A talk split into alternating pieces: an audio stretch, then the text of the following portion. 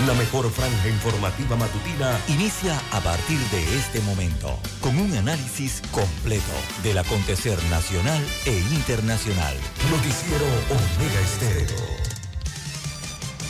Omega Estéreo Noticias.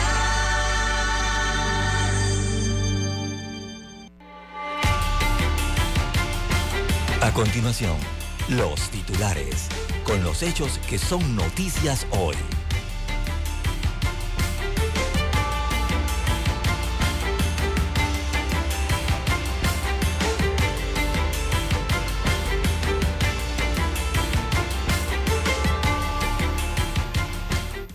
Nuevo gobierno se quedaría sin fondos para promover el turismo, sector al que todos los candidatos presidenciales apuntan para sustituir el ingreso de la actividad que generaba la minería en Panamá. También para hoy, amigos oyentes, el mercado financiero trata a Panamá como si hubiese perdido el grado de inversión. Raúl Pineda le pregunta al procurador qué debe hacer con la renuncia de Zulay Rodríguez. Recordemos, Pineda es el presidente de la Comisión de Credenciales de la Asamblea Nacional. El director general eh, de ingresos eh, tumba resoluciones que otorgaban superpoderes a cinco funcionarios en el estadio, en el estado. También eh, descubren piezas de oro y cerámica de la época prehispánica en el Parque Arqueológico El Caño. En otros títulos, eh, para la mañana de hoy, el debate sobre el segundo debate. Las campañas presidenciales reclaman por las reglas impuestas por el Tribunal Electoral. También tenemos eh, para hoy, transporte y turismo pueden aportar 15% del Producto Interno Bruto. Detienen en divisa una persona presuntamente vinculada al tráfico de migrantes. El Tribunal eh, Superior eh, extiende por cuatro meses la medida de prisión domiciliaria para, para Patria Portugal. También el día de ayer, la audiencia de imputación de cargos a la diputada Zulay Rodríguez se pospuso hasta el 7 de marzo próximo. En otros títulos, para la mañana de hoy, tenemos eh, en otros títulos, bueno, decomisan 5 toneladas de droga en Colón en un buque con bandera de Malta. También 28 años de prisión por matar a mujer en presencia de sus hijos. La condena se dictó el día de ayer. Entre otros títulos, para la mañana de hoy, amigos oyentes, también eh, tenemos bueno, piden acción, piden atención, perdón, a enfermedades raras en el país. También eh, para la mañana de, de hoy, bueno, dice el candidato presidencial eh, Ricardo Lombana, la salud es un derecho, no un negocio. Bien, amigos oyentes, estas y otras informaciones eh, durante las dos horas eh, del noticiero Omega Estéreo. Estos fueron nuestros titulares de hoy. En breve regresamos.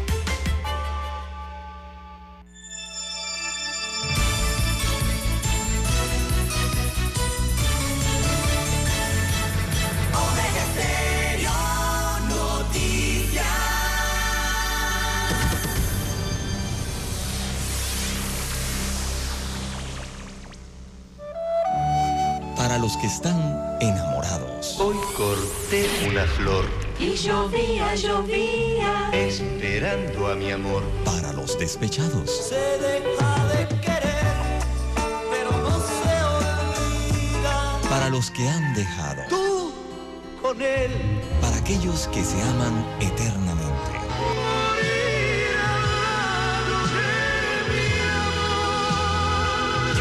Los que hacen propuestas indecentes.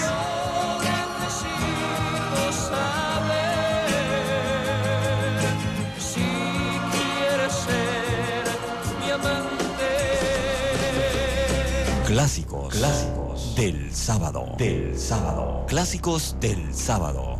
Todos los sábados por Omega Estéreo 107.3, la radio sin fronteras. Desde el dominante Cerro Azul, Omega Estéreo cubre las provincias de Panamá, Colón, Darién, Panamá Oeste y las playas en los 107.3.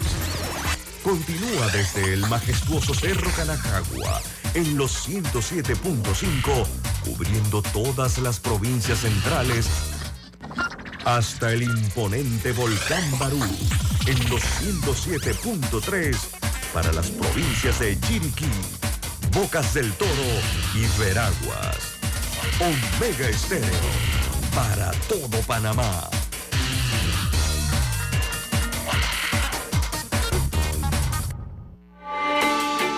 Noticiero Omega Estéreo.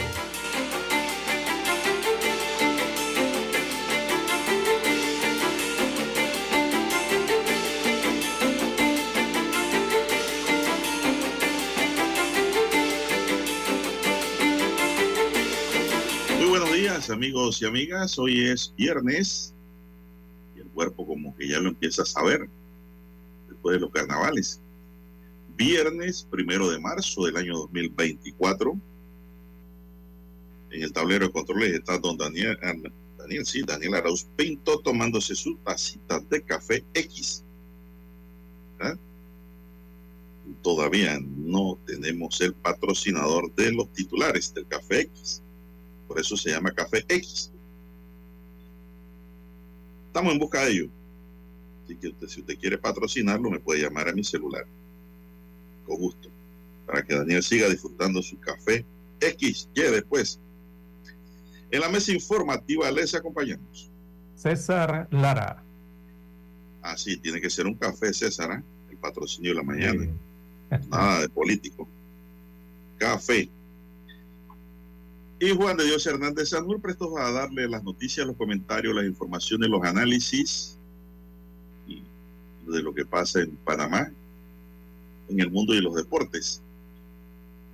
Así es. Hoy es primero de marzo, estamos aquí de vuelta, gracias al Todopoderoso que nos brinda esta bella oportunidad de compartir una nueva mañana con toda nuestra audiencia. Pedimos para todos salud, divino tesoro. Bueno, y vamos a las informaciones de inmediato. Bueno, los alumnos preescolares de primaria iniciarán clases el 4 de marzo, o sea, el lunes venidero. Premedia y media, dice en algunos casos. Sí. Premedia y media irán para el 11 de marzo. Sí. La fecha de inicio de clases para el próximo año escolar en el sector oficial ha sufrido una modificación. Los alumnos preescolares y de primaria comenzarán el periodo electivo, o perdón, el periodo lectivo de elecciones el 4 de marzo, tal como lo estipula el calendario oficial, mientras que los de premedia y media empezarán sus clases el lunes siguiente, o sea, el 11 de marzo. Todavía les queda otra semana libre. Según la ministra de Educación, Maruja eh, Gorday, tal decisión se tomó luego de un amplio análisis de las solicitudes de las comunidades educativas, incluso de sectores gremiales. Esto ayuda un poco a lo que es la logística y todo lo que implica el inicio del año escolar, dijo la titular. La ministra Gorday aseguró que además el, 90 el 98% de las escuelas a nivel nacional se encuentran operativas y listas para recibir a los estudiantes. O sea, entonces es un asunto logístico, como dice ella, César, están operativas y que están disponibles. Sabemos que el- al acercarse la fecha de inicio de clases, surgen otras necesidades y queremos dar respuesta, sostuvo la titular. La nueva disposición no afecta a la organización escolar. Los docentes deben permanecer en los centros educativos en las actividades previas al inicio del periodo escolar, aunque inicien el día 11. Tienen que ir a clase, ir a las escuelas. La directora nacional de Currículo y Tecnología del Meduca, Carmen Reyes, confirmó que debido al inicio de clases escalonado para este año electivo 2024, la entidad ya tiene colgado en su portal los 42 programas de asignaturas fundamentales como matemáticas, ciencias sociales, español, ciencias naturales, geografía cívica e historia. Próximamente publicaremos en nuestro portal educativo los nueve programas de informática educativa, expuso Reyes. En la Asamblea Nacional surgieron cuestionamientos hacia el MEDUCA por el cambio en el calendario electivo. Acá abajo pusieron electivo. Es calendario lectivo, César. Lectivo, sí, lectivo. El diputado Luis Carles pidió a la entidad dejar de mentir. Destacó que la medida es por la falta de pago de la beca universal.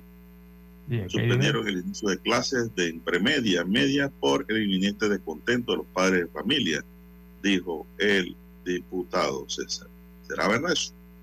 Eh, sí, es cierto. Eh, hay problemas con el desembolso del pago de las becas universales, eh, don Juan de Dios, y los PASEU y, estos tipos de subsidios escolares. No todos los han recibido, no todos los beneficiarios. es lo que yo digo, César, es lo que yo digo.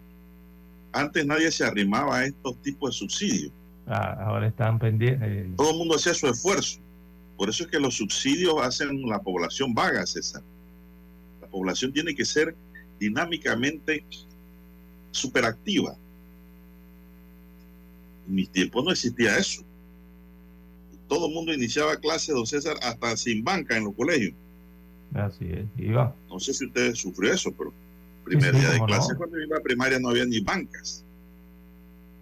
Y poco a poco los profesores se le iban ingeniando los maestros con los padres de familia e iban solucionando el problema inmediatamente. Nos poníamos a limpiar bancas, a pintar bancas, a cepillar bancas. Ya los padres de familia no hacen eso. Y si lo hacen, las bancas?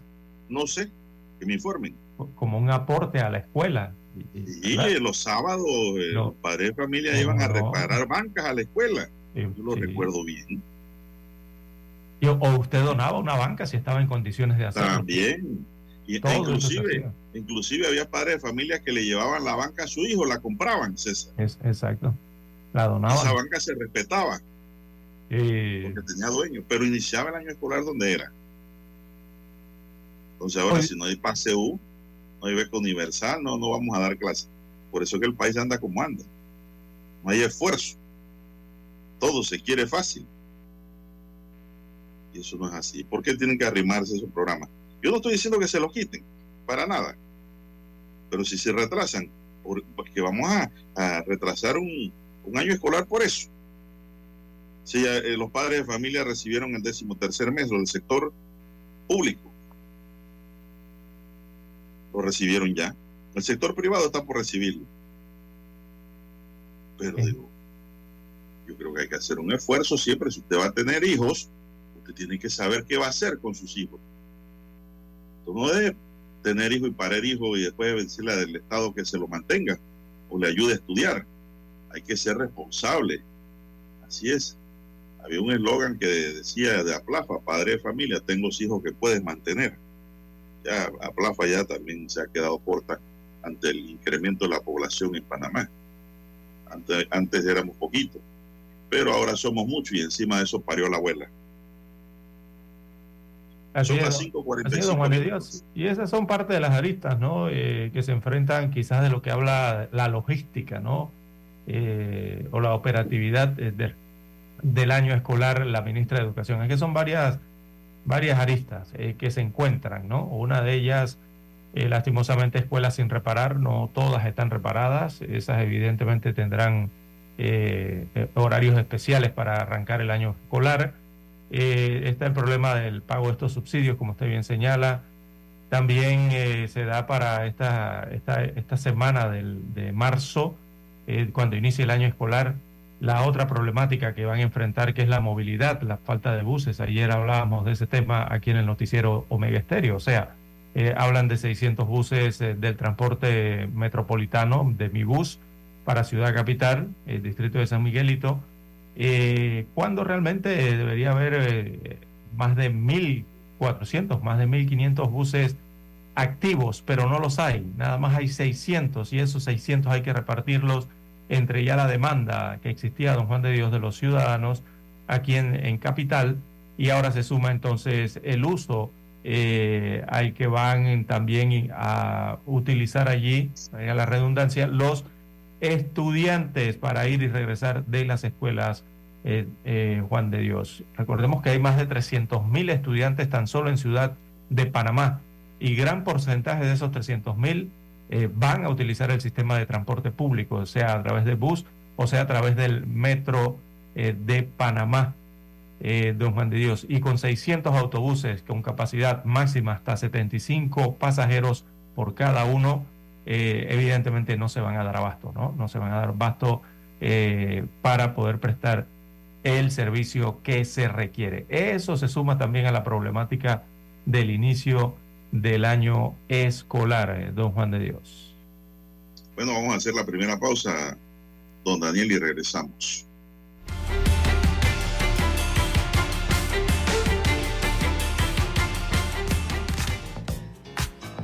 Desde el dominante Cerro Azul en los 107.3. 107.3. Continúa por el majestuoso Cerro Canajagua en los 107.5 para provincias centrales. Hasta el imponente Volcán Barú. Volcán Barú. En los 107.3. Transmite Omega Estéreo, cadena nacional simultánea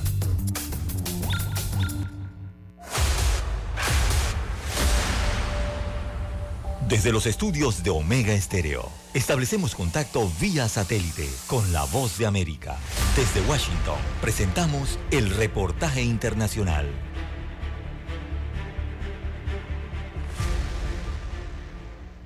La creciente preocupación por la migración irregular ha sido una prioridad para el gobierno de Estados Unidos, especialmente en los últimos meses, donde la frontera sur fue el punto de gran controversia por la gran cantidad de personas que han cruzado desde México. Será además, junto con la economía y las guerras en Ucrania y Medio Oriente, uno de los temas sensibles y prioritarios de la campaña presidencial de noviembre. En esa cruzada y con la idea de trabajar y reforzar el desafío migratorio, el secretario de Estado Anthony Blinken fue anfitrión de una conferencia ministerial trilateral en el Departamento de Estado en Washington sobre migración con Guatemala y México y el objetivo de la reunión fueron las acciones de los tres países para fortalecer la gestión humana de la migración, la colaboración conjunta para abordar las causas fundamentales de la migración y el desplazamiento irregular, además de las formas de ampliar las vías legales en el hemisferio occidental. El secretario Blinken, quien estuvo acompañado por el secretario de Seguridad Nacional Alejandro Mayorkas y otras autoridades, agradeció la cooperación y colaboración tanto del presidente de México, Andrés Manuel López Obrador, quien subrayó que la relación entre ambos países está más fuerte que nunca, como el de Guatemala, de la que el secretario de Estado dijo apreciar y admirar el trabajo de la nueva administración del presidente Bernardo Arevalo y advirtió que trabajarán en áreas claves y con el compromiso trilateral de compartir información y expandir las vías legales para lograr una migración regular. El secretario Blinken abrió la conferencia con un mensaje claro. Hoy estamos aquí para redoblar la colaboración para abordar los flujos migratorios.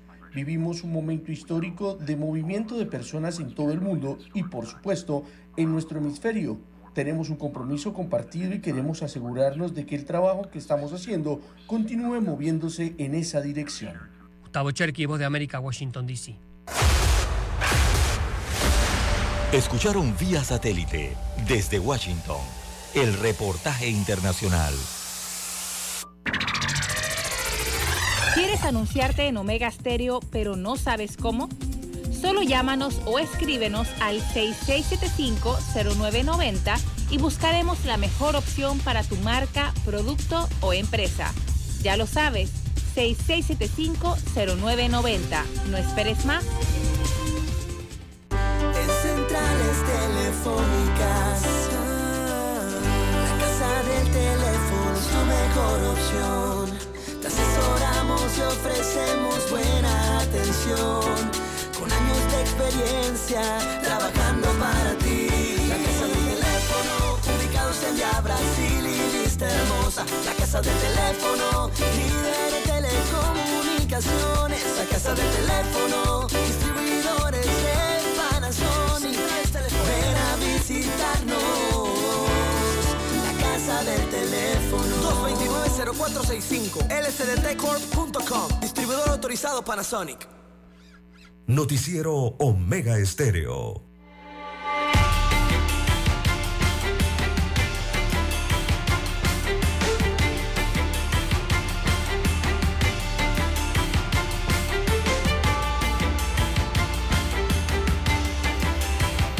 Edwin Zamudio, de 20 años,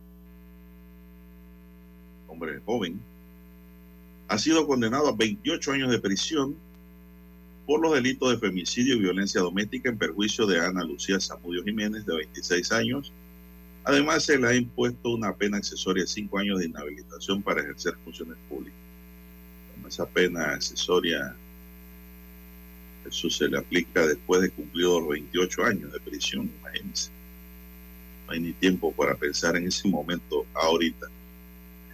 Samudio reconoció su responsabilidad penal ambos hechos durante una audiencia de acumulación de causas. El feminicidio se reportó el 6 de noviembre de 2022, a eso de las 4 de la mañana en la finca Agua del corregimiento Rodolfo Aguilar Delgado en Parú, provincia de Chiriquí. En este trágico hecho, el agresor encapuchado ingresó a la residencia de la víctima donde se encontraban sus cinco hijos menores de edad. Mire usted esa cabeza, amigo. Y le quitó la vida a la mujer tras agredirla con un cuchillo. Cabe destacar que en el año 2021 el sentenciado también perpetró actos de violencia doméstica contra la misma víctima. Ahí pues, ahí terminó su, su machismo. Ahí terminó, ¿no? En la cárcel con 28 años de prisión. Con 20 años que tiene, imagínese usted, amigo y amiga, va a salir a los 50 y tantos. ¿A dónde? Si es que sale, pues la cárcel mata. ¿eh? En ocasiones. El que no sabe, la cárcel mata. Ya te enfermas, no hay atención médica oportuna, no hay medicinas oportunas. Claro que te las dan, pero cuando la rana echa pelo y poco a poco te vas deteriorando. La gente no piensa a veces las consecuencias de una cárcel. Y una cárcel buscada, porque no fue por ninguna causa más que por la intención de matar a la mujer. Y lo más triste, que ahora van a haber cinco niños sin papá que los pueda mantener. Ahí vienen los problemas ahora. Ahora tendrán que buscar a los abuelos paternos a ver si pueden darle una pensión alimenticia por ley a estos, a este detenido. Por eso es que yo también digo, oiga, a los detenidos hay que ponerlos a trabajar, a ganar dinero para pagarle un estipendio, porque tampoco van a trabajar por salario mínimo, no es justo, porque están afuera buscando trabajo, son los que tienen derecho a trabajar por un salario mínimo, son personas libres que no han cometido delitos.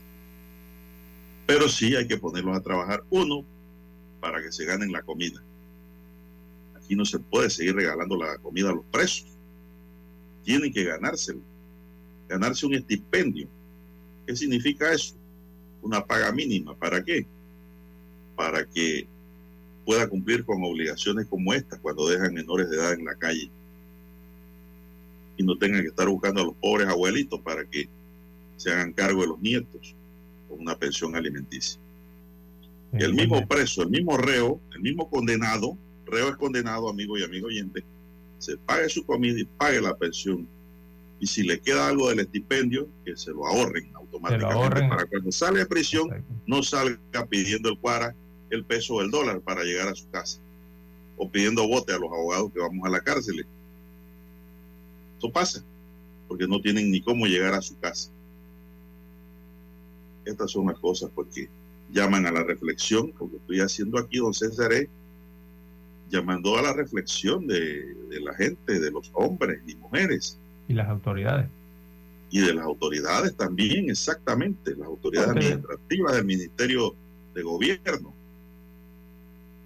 para que analicen los diputados que pueden promover estas cosas también legalmente. Sí, eh, o sea, hay esto, personas... Está medio camino, esto está medio camino. La gente piensa, César, que con meter a la gente presa a la cárcel, ya el Estado cumplió su rol en encerrar. Sí, pero ese, que encerrarte es un ser vivo que tiene responsabilidades exteriores con su familia. También. Entonces el Estado tiene la necesidad de seguir dándole seguimiento a esa persona con políticas públicas, con políticas públicas, porque nada puede hacer ahora mismo, digamos, el director nacional del sistema penitenciario, ese no tiene las políticas públicas ni el presupuesto sí. para ejecutar un programa que sea a fondo, porque te van a salir, no, allá tenemos un programa, mira, allá de 300 presos, 5 trabajan y se mantienen, eso no sirve.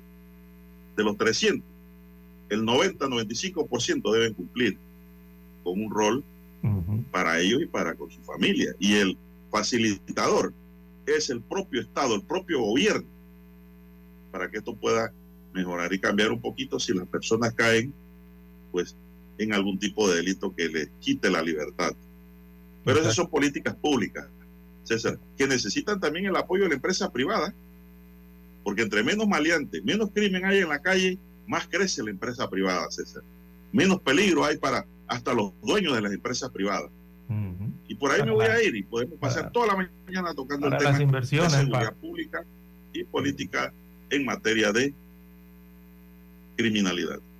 Así es, don Juan de Dios. Hay personas. Sí, es que producto del ocio fuera de las cárceles, o sea, eh, eh, hay personas que producto del ocio hay consecuencias, eh, realizan actos que los llevan a la cárcel y resulta que cuando llegan a la cárcel hay más ocio adentro, eh, don Juan de Dios, porque no hacen nada allá adentro, simplemente nada más pagar su Pero es lo que yo digo, César, mira, en Panamá, en Panamá tenemos un instituto, ahora Ministerio de la Mujer. Yo no digo que está mal. Por ahí dijo alguien que eso había que cerrarlo. No recuerdo qué político. Pero esto es lo que se puede mejorar. El Instituto de la Mujer, ¿a quiénes atiende César? A las mujeres cuando las son mujeres. víctimas. Cuando son víctimas de una u otra forma de la violencia. Pero aquí no hay un instituto del hombre, ni departamento de hombre en Panamá, en donde un hombre pueda ir a exponer su problema que tiene con la mujer, o con su novia, o qué sé yo, con su compañera, su concubina, y allí se le pueda dar orientación a ese hombre, no para la defensa, para que sea más macho o más malo, no, la orientación, porque esta causa de muerte en Chiriquí solo la sabe el agresor. Uh -huh. Y se la llevó con ella a la cárcel por 28 años. Si hubiese existido tal vez una oficina pública en donde él pudiera, hubiese podido ir a exponer su problema, quizás esto tampoco hubiese ocurrido. Las mujeres son recibidas como víctimas en el Ministerio de la Mujer y punto. ¿Y para qué? Si también hay es que prevenir, César, el mensaje que estoy dando aquí es que hay que prevenir el crimen, el delito, la violencia doméstica, el femicidio. ¿Cómo? Existe una oficina donde la persona que está afectada psicológicamente puede acudir con el fin de recibir un consejo sano, práctico, de psicólogos, de trabajadores sociales, de psiquiatras, de, de, un personal interdisciplinario para evitar. Eso es labor preventiva. ¿Y el Estado dónde hace eso aquí en Panamá? Pregunto. Oficialmente. Que el hombre pueda sentirse tranquilo, que va a conversar, a buscar consejos, ver qué puede hacer, asesorarse con abogados también, para, no, para, para el bien, ¿eh? Así que es. las cosas se puedan arreglar. El Ministerio del Hombre. Ojalá los políticos, eh, candidatos presidenciales nos estén escuchando y estas cosas las implementen en los próximos cinco años. Así es. Bueno, un ministerio, hay Ministerio de Mujeres en el país, don Juan de Dios. Algunos señalan que debería existir un Ministerio del Hombre o un ministerio de, es que de, de caballeros. Ministerio de la familia, César. Sí, un, un, ministerio de caballeros, algunos le cambian el, el, la palabra hombre, ¿no? No, no, no, eso hay que fusionar y darle funciones al ministerio de, de, la familia. Al Mides, antiguo. Mijunfas, antiguo Mijunfa, ¿no? Y bueno, Mides. Hablamos, sí, hoy día Mides, ¿no? Eh, bueno, y hablamos de un ministerio de, del hombre, eh, pero, pero, no un ministerio como piensa la gente, eh, un ministerio católico. Ah, no, de el iglesia. No, no, no, un ministerio propio. El MIDE es para dar subsidios. Es un- Lo han convertido en un ministerio político Sí, y no de el- solución a los problemas sociales reales que vive el país y su sociedad. Así es, usted observa el presupuesto de esta institución y es para eso, simplemente eh, transferir eh, partidas, don Juan de Dios, eh, a forma de subsidios y beneficios. Bien, las seis en punto de la mañana en todo el territorio nacional, hora de escuchar el himno nacional.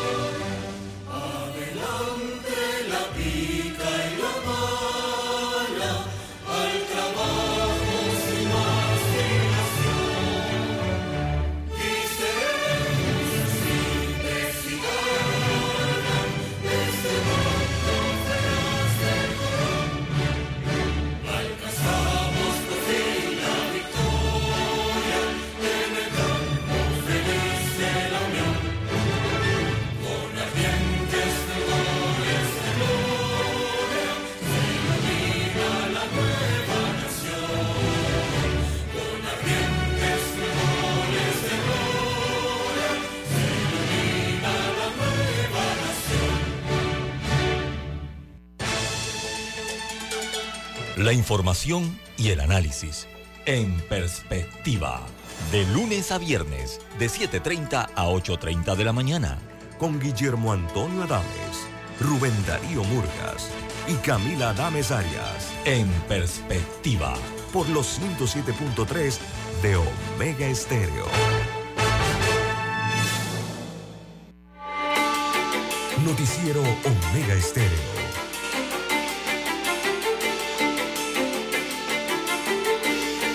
Bien, amigos oyentes, bueno, el estado del tiempo para hoy, don Juan de Dios, hay que mantenerse actualizados con el pronóstico del tiempo. Chaventolina ayer, César, en Interamericana.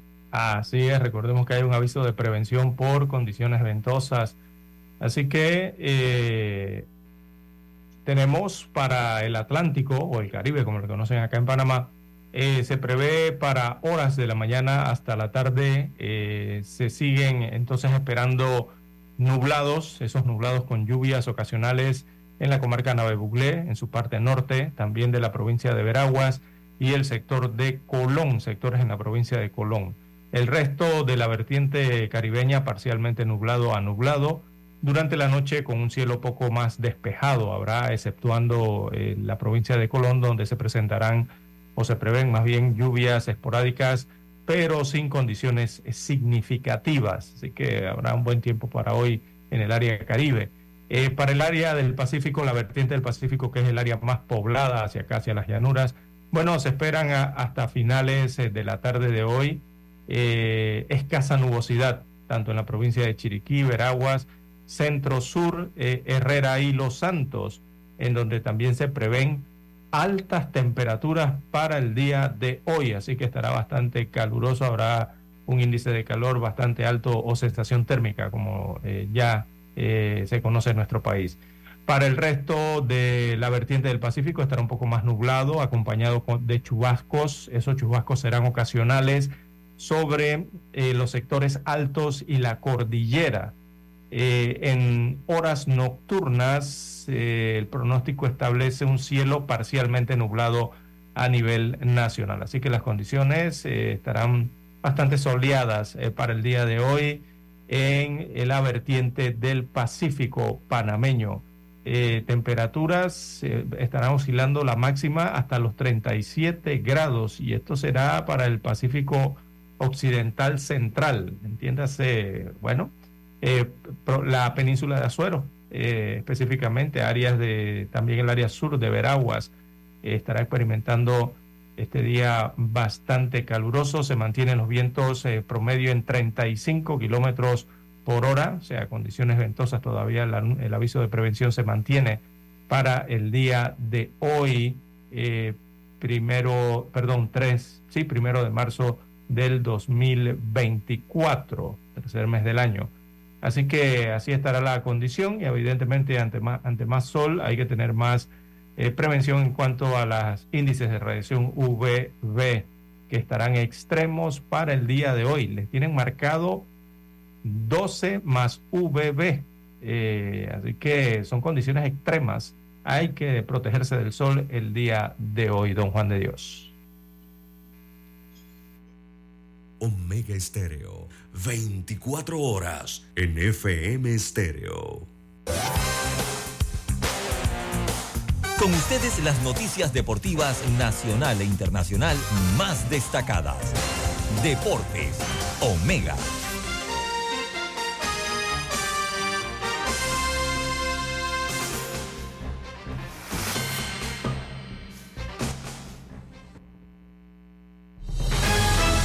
Les informa Henry Llanos. Cuando el presidente francés Emmanuel Macron inaugure la Villa Olímpica, verá una zona otrora decadente de la ciudad transformada en uno de los principales centros de actividad para los Juegos Olímpicos de París. La villa se ubica en el suburbio de Saint-Denis, conocido en el mundo del deporte como la sede del Stade de France, donde juegan las selecciones nacionales de fútbol y rugby pero el área por sí misma es una de las más pobres de Francia y fue el escenario de una serie de disturbios el año pasado, luego que un policía mató a tiros a un adolescente de ascendencia norafricana en otro suburbio capitalino. Los Juegos Olímpicos que se realizarán del 26 de julio al 11 de agosto y Paralímpicos que comienzan el 28 de agosto y se clausuran el 8 de septiembre ayudarán a mejorar las perspectivas y dejarían un legado perdurable para los lugareños y para el medio ambiente. Y el Mundial de Atletismo de 2027 se disputará en Beijing. El Consejo de World Athletics, la Federación Internacional de Atletismo, tomó esta decisión de que el Mundial regrese a China luego que el país fue sede de la justa en 2015. La decisión se tomó justo después de que la Federación Italiana anunció a primera hora el retiro de su candidatura para albergar el Mundial de 2027 en Roma, ya que el gobierno de Italia se negó a garantizar los 92 millones de dólares necesarios para albergar la competencia. China también organizará el Campeonato Mundial bajo techo del año próximo en Nanjing. El país fue la sede de los Juegos Olímpicos de verano en 2008 y los de invierno en 2022, ambos realizados también en Beijing con una impecable organización.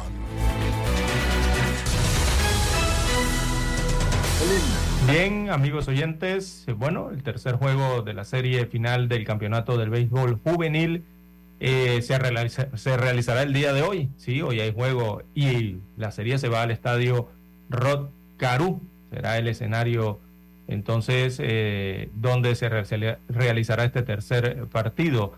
que bueno, muestra un escenario distinto entonces a los dos primeros y eso trae consigo ese ingrediente especial. Me imagino, don Juan de Dios, que la fanaticada de Panamá Metro irá eh, masivamente al estadio la noche de hoy, eh, porque Metro, nadie pensaba que Metro realmente iba a estar en la final o iba a dar la batalla, la pelea, ¿verdad? Por este campeonato como le está dando eh, sorpresivamente, sorprendentemente, ¿no? Así que, bueno, hoy en el estadio Rod Caru será ese tercer encuentro en que Metro tiene la ventaja, eh, uno por ser local, estar, regresará a su casa, y dos porque tiene la ventaja en la serie final, lleva dos partidos ganados contra cero que tiene el equipo de Coclé. Ha ganado, han perdido y ganado esos partidos por la mínima, don Juan de Dios, en tremendos encuentros, ¿verdad? Realmente muy buenos encuentros el primero y el segundo. Así que se espera que hoy continúe eh, primero el buen béisbol que vienen demostrando ¿no? los juveniles y dos, eh, que se acabe la racha de Panamá Metro. Esto lo dicen los coclesanos, que quieren ver a su equipo ganar el día de hoy allá en la casa de los metrillos. Bueno, buena suerte.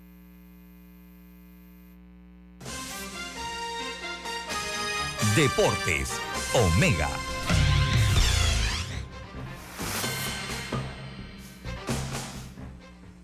Omega Estéreo, cadena nacional. El futuro sí es PRD. Bien orgulloso, yo más que nunca lo gritaré. El futuro sí es PRD. Lo llevo en la vena y con más fuerza vamos a vencer. Tú no vas a ver pobreza, tú no vas a ver delincuencia, tú no vas a ver desempleo. PRD llegó y Panamá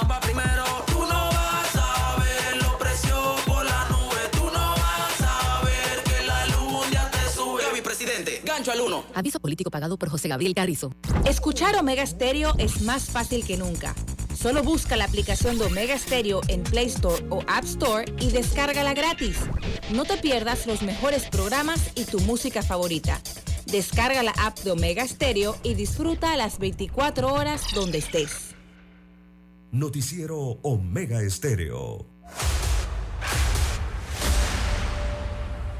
Desde los estudios de Omega Estéreo, establecemos contacto vía satélite con la voz de América. Desde Washington, presentamos el reportaje internacional.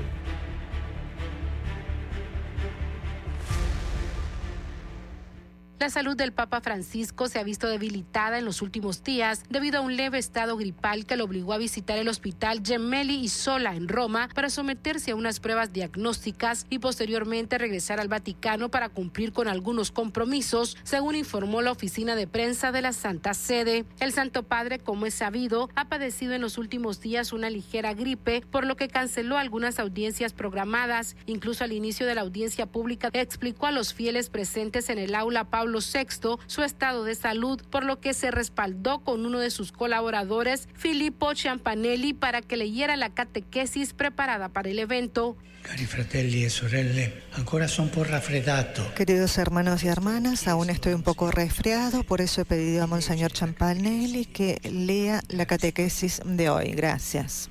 Aún un poco resfriado y con la voz algo cansada, el Papa Francisco dirigió algunas palabras en referencia a los conflictos internacionales que más le preocupan, especialmente las consecuencias de la guerra en los ciudadanos civiles. Primo, primo marzo. El primero de marzo será el 25 aniversario de la actuación de la, con- de la Convención de las Minas Antipersonal, que siguen afectando a los civiles inocentes, en particular a los niños, aún muchos años después de la eh, fin- del fin de las hostilidades.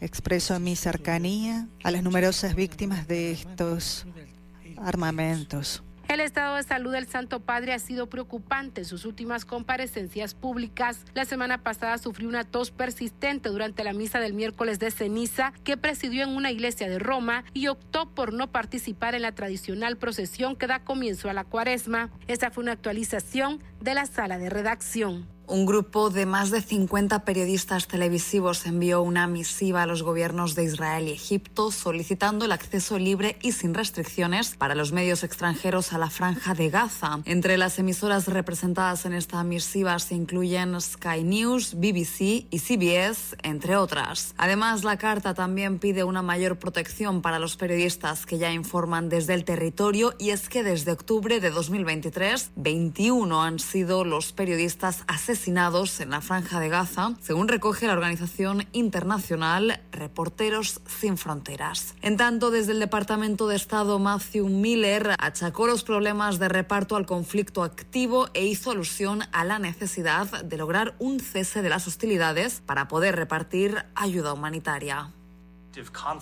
Si no hay conflicto activos, es mucho más seguro para las personas moverse, es mucho más seguro entregar la ayuda y luego debido a que llega más ayuda y se entrega más ayuda, la gente en el terreno no está tan desesperada como para saquear convoys y ese tipo de problemas de seguridad que hemos visto en las últimas semanas. Efectivamente, en los últimos días algunos camiones con suministros reportaron asaltos por multitudes de gazatíes sedientos y al borde de la hambruna, especialmente al norte de la franja donde la desesperación y la destrucción se volvieron palpables tras el paso de las tropas israelíes. Judith Martín Rodríguez, Voz de América. Escucharon vía satélite desde Washington el reportaje internacional. Noticiero Omega Estéreo.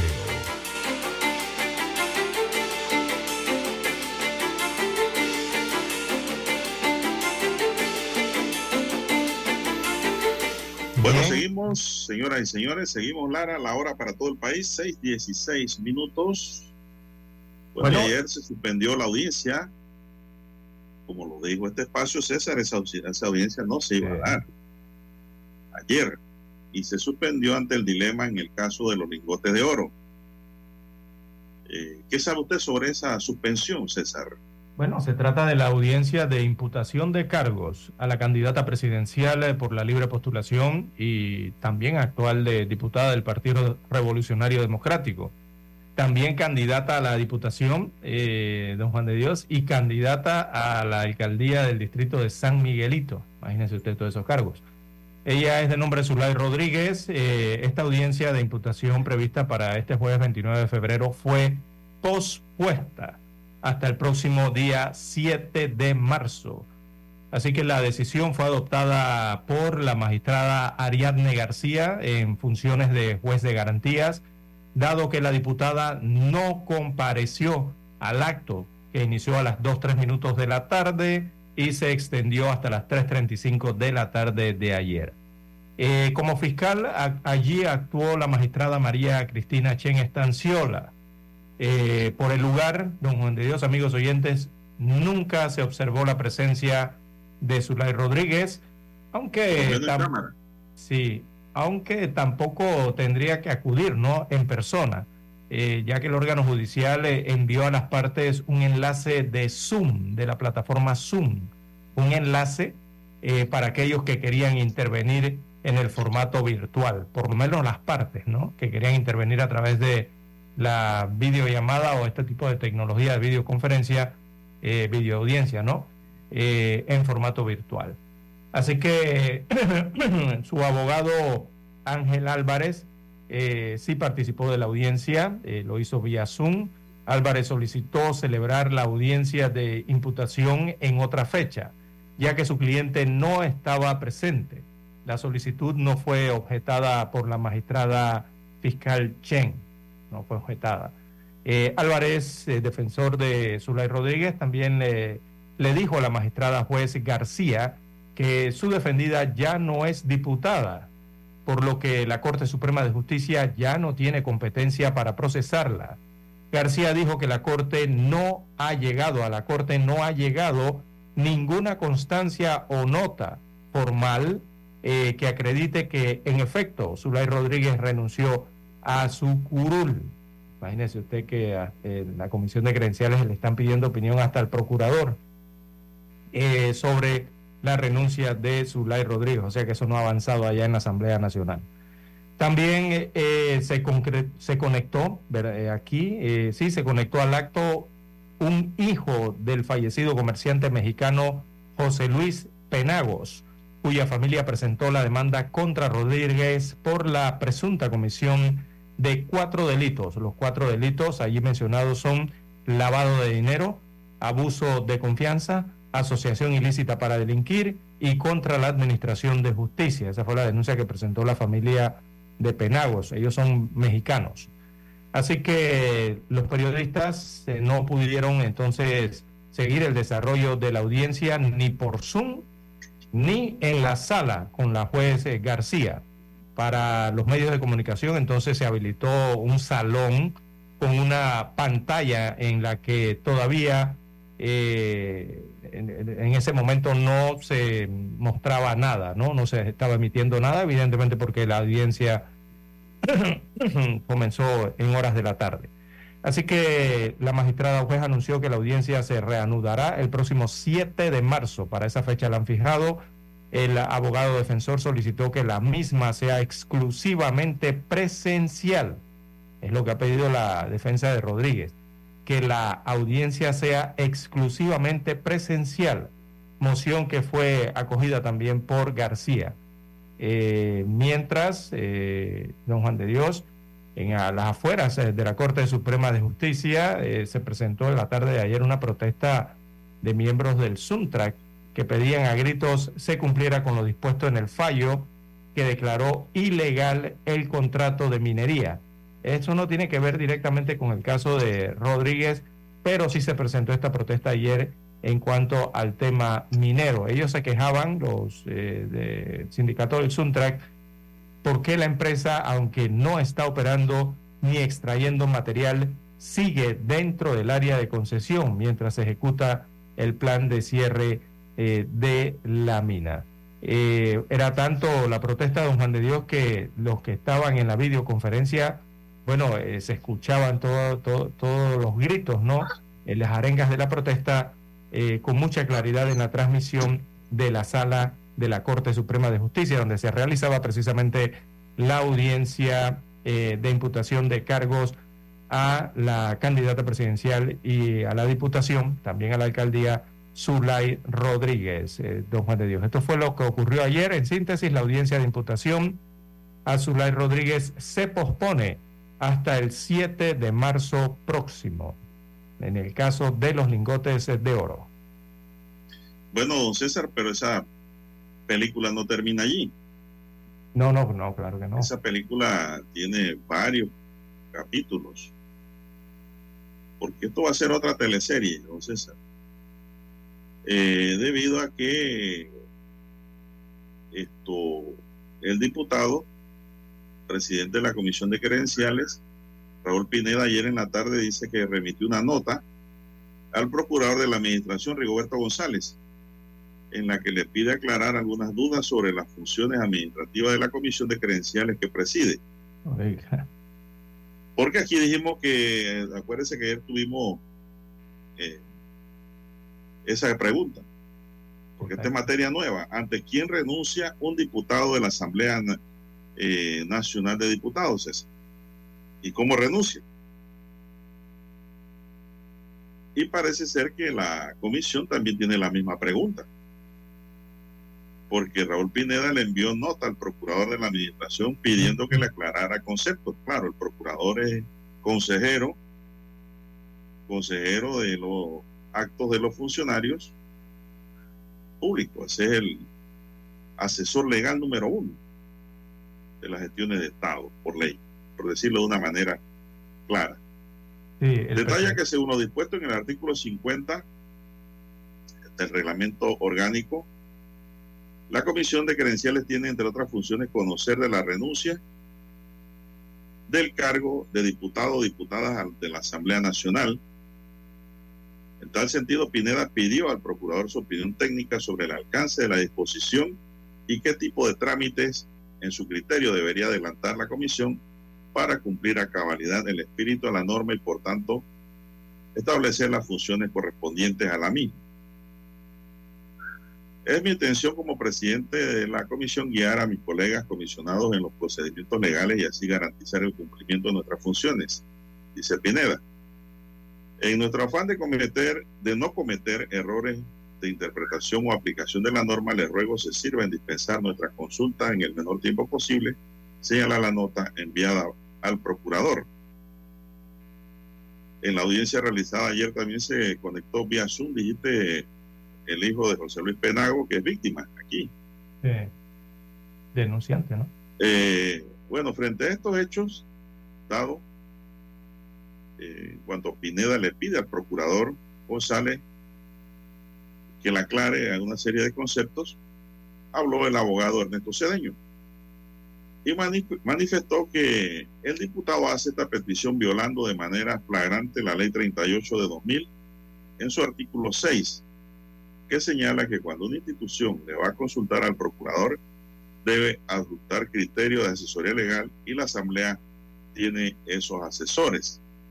Vamos a ver inmediatamente, César, qué dice la ley textualmente para que nosotros podamos tener también un concepto claro de lo que nos dice la ley Sí, porque, en su texto y contenido.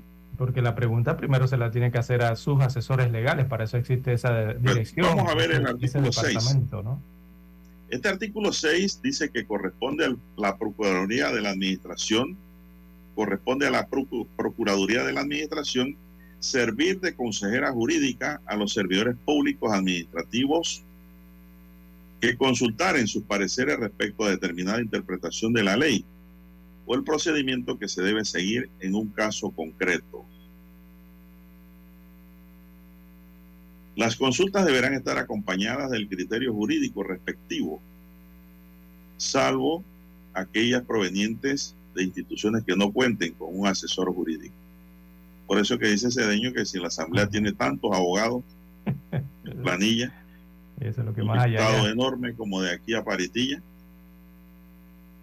no sale, debe salir de ahí un criterio jurídico Departamento grande. o no, pero para que el procurador entonces pueda darle una mejor interpretación a la petición de Pineda. Servir de consejera jurídica a los servidores públicos administrativos que consultaren su parecer respecto a determinada interpretación de la ley. Aquí cabe una pregunta, César. Eh, la comisión de credenciales es, está conformada por servidores públicos administrativos o esto se refiere son a los funcionarios del órgano ejecutivo. No, no, no, del órgano eh, legislativo. Lo- ¿Cómo? lo- los comisionados, los comisionados, ¿no? Son del órgano legislativo. Pero es que esto no es, esto no es, César, un asunto administrativo del órgano ejecutivo. Por eso es que interpreto yo acá que Pineda envió su consulta como diputado para que le aconsejaran en esa línea. Pero acá Cedeño tiene la interpretación de que hay que llevar también un criterio Ujú. jurídico eh, acompañado de esa norma por parte de la propia Asamblea. Yo creo que hay un trámite.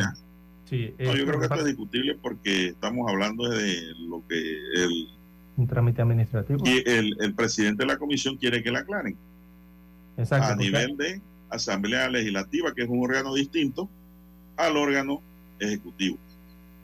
O sea, Pineda lo que necesita que le expliquen es eh, cuál es el trámite que se requiere para la denuncia de la diputada. Eso es lo que realmente él está consultando a la Procuraduría General de la Nación. O sea, cuál es el trámite que hay que seguir para hacer efectiva esa renuncia de la diputada Zulay Rodríguez a la Asamblea Nacional. Pero esta petición se la hace eh, el jueves 29 de febrero y que resulta que es el mismo día en que se desarrollaba la audiencia de imputación de cargos a la diputada.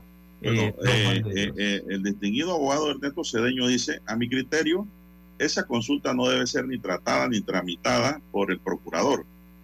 Y si lo hace porque se trata de un pedido de un diputado, es lo que acabo de decir. buscando el, alcal el y alcance. ¿no? establecería una especie de desequilibrio en cuanto a que si lo pide un diputado, viola la ley orgánica de la Procuraduría de la Administración.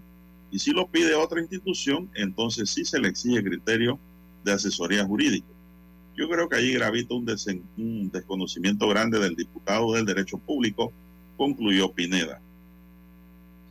es que el Eh, procurador le va a tener que dar una respuesta, César. Sí. La comisión de credenciales. Raúl Pineda está investido como funcionario público y es presidente de una comisión que necesita ser aconsejado por el procurador, ¿no? De cómo debe funcionar de acuerdo al artículo 50 de la ley orgánica de la Asamblea la renuncia de un diputado ante esta comisión. eh, es lo que bueno, quiere un criterio de apoyo. sí, parece. Puede hacer, ¿no? Exactamente. No, eh, parece no conocen bien el alcance en la comisión de presupuesto ni qué tipo de trámite hay que No, hacer de credenciales. eh, de credenciales en la comisión para. No, eh, Pineda lo dice, es lo que no quiere es que mañana se diga que hizo algo por su cuenta. con ley. Sí. Algo por su cuenta por, por esto, tratar un tema allí, pero yo tengo otro criterio. Pineda, por la pública y notoria crispación que ha tenido con Zulay Rodríguez políticamente, él debería declararse impedido de darle trámite a esa renuncia de Zulay Rodríguez. Porque también se puede interpretar que lo que Pineda está buscando es darle larga al asunto para que Pineda siga bajo la investigación de la Corte Suprema de Justicia y no se remita esa, esa causa a la justicia penal ordinaria del sistema penal acusatorio. O haya un impacto, ¿no? Por eso debe haber un impedimento, decisión. César. Es lo que yo digo. Ético y moralmente. Buscándole el, eh, buscándole el equilibrio jurídico en donde él pudiese decir, no, yo me declaro impe- impedido. He tenido muchas diferencias con esta señora durante todo el periodo legislativo, inclusive por redes sociales que se pueden buscar ahora con el que no vas. Es decir, hay una pugna. Y además, ella es aspirante a diputada dentro del mismo circuito donde yo soy Ujú. también aspirante a reelección. Hay suficiente causa para que Pineda diga, yo no voy a tramitar esto. Bien, Se pausa. Poncio Pilato. Omega Estéreo, cadena nacional. El futuro sí es PRD cuando aprendo del pasado. Todo lo que construimos tiene que continuar. Dile al desempleo no más,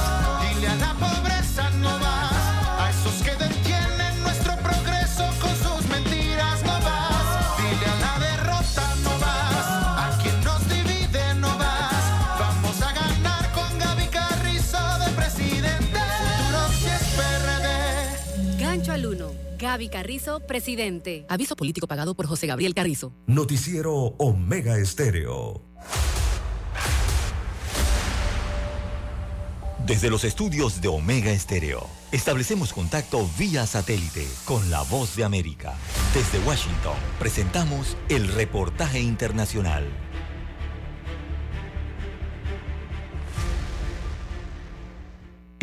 El grupo de expertos de las Naciones Unidas que investiga las violaciones a los derechos humanos en Nicaragua denunció que las autoridades del país centroamericano han cometido crímenes de lesa humanidad y que deben ser investigados de forma independiente. concluimos que el presidente Daniel Ortega, la vicepresidenta Rosario Murillo y altos funcionarios del Estado identificados deben ser sometidos a investigaciones judiciales por su posible responsabilidad en los crímenes, violaciones y abusos. Jean-Michel Simon es el presidente del grupo de expertos de las Naciones Unidas sobre Nicaragua, que desde el año 2022 investiga la violencia del Estado de Nicaragua desde el inicio del conflicto político en el año 2018. La situación de los derechos humanos en Nicaragua se ha deteriorado. El informe presentado en el Consejo de Derechos Humanos fue rechazado por el Estado de Nicaragua por considerar que los expertos obedecen a los intereses de potencias extranjeras. No aceptaremos a estos autoproclamados expertos en derechos humanos para que mediante sus reportes unilaterales y sesgados emitan un criterio irreal e irracional sobre la realidad del pueblo nicaragüense. El grupo de expertos instó a la comunidad internacional a ampliar las sanciones contra los funcionarios e instituciones involucradas en las violaciones a los derechos humanos en Nicaragua. Donaldo Hernández, Voz de América. Escucharon vía satélite desde Washington el reportaje internacional. Noticiero Omega Estéreo. Las noticias impresas en tinta sobre papel. Con ustedes. Escuchando el periódico. Los titulares de las primeras planas de los diarios estándares de circulación en Panamá.